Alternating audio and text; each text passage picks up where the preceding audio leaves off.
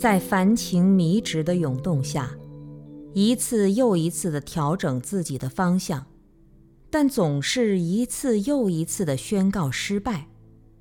就像一只猴子，最初他所得到的只是一磅玉米，然而当他看到了西瓜之后，就去追求西瓜。最后，他看到了野兔之后，竟也撒手抛下西瓜而去追求野兔。野兔跑走了，他就只能两手空空，什么也没有得到，真是如梦幻泡影。其实人生又何尝不是如此呢？每一次成功之后就是叹息，每一次荣誉之后就是警觉。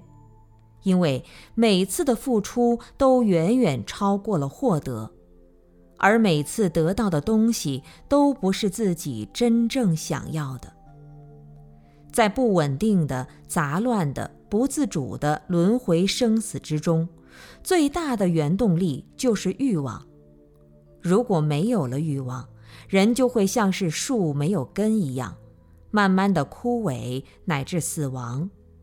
可以说，一切凡夫众生没有无欲的生活的，只是欲望也有两类：一是杂乱无序、不能自主的恶欲；二是天伦之常、长幼有序的善欲。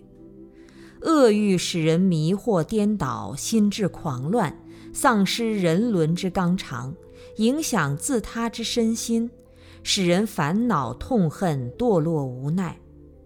善欲则令人意志坚强，身心愉悦，倍感责任重大，努力护卫自他，令人开心快乐，感恩积极。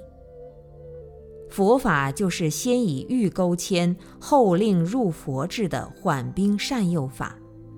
首先认识到恶欲的可怕，而坚决加以消灭，从而达到善欲的人间和乐境界。